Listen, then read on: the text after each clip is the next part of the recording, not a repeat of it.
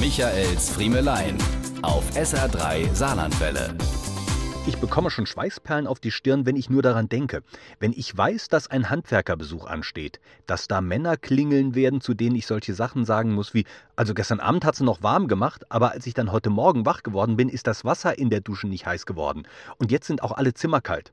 Dass ich sie in den Keller führen muss, um ihnen den Standort der Heizung zu zeigen. Ich beherrsche einfach keinen Handwerker-Smalltalk. Ich habe erstens keine Ahnung von der Materie und zweitens weiß ich nicht, was man sonst so redet, wenn man keine Ahnung von der Materie hat. Außerdem bin ich mir immer sicher, dass die, während sie sagen, ah, da gehen wir mal runter gucke, gleichzeitig in Wirklichkeit denken, der da weiß sowieso nichts, außer wie morgens Wetter wird und was eine Fischstippe im guten Zustand kostet. Anders meine Frau. Sie liebt es, wenn Handwerker kommen. Sie weiß, wie man mit ihnen redet, erfreut sich selbst am Smalltalk und im Gegensatz zu mir weiß sie auch wirklich, wo die Heizung steht und was das Problem ist.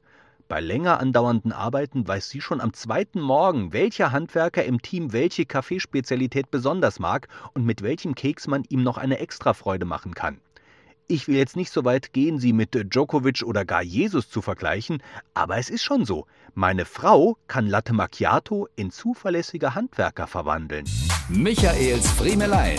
Jede Woche neu auf SR3 Saarlandwelle.